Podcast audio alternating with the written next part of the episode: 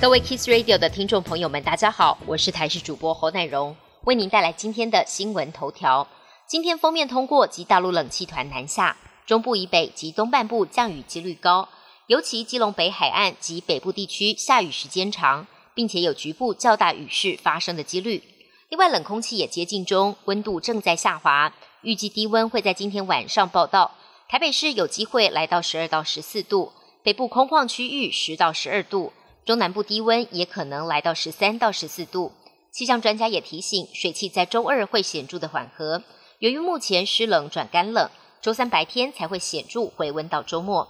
台中市发生重大火警，这栋大楼内有四十一间出租套房，被形容像是高雄城中城翻版。老旧集合住宅隔间多，搜救不易，加上里长指控楼梯间常常堆积杂物。而且顶楼是违章建筑，让救灾更加的困难。不过警方表示，曾在这个月四号配合清洁队强制清出大楼的杂物，但消防员发现七到八楼之间还有大量的杂物堆置，导致火势扑灭之后又从杂物堆开始冒烟。至于起火原因到底是什么，都还要再理清。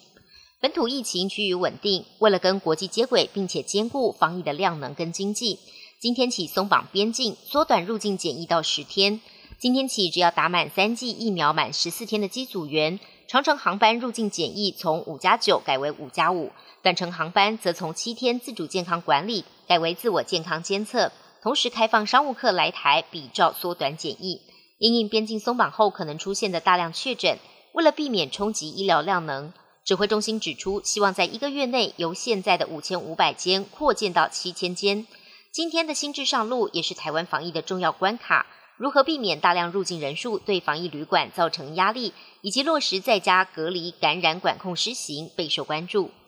俄乌战争迈入第十二天，俄军在六号上午无预警炮击首都基辅的检查站，造成至少八人死亡，当中还包括两名儿童。俄乌双方也互相指控违反停火协议，导致马里乌波尔等城市的人道走廊二度破灭。俄军还炮击第二大城卡尔可夫的电视台，导致通讯中断。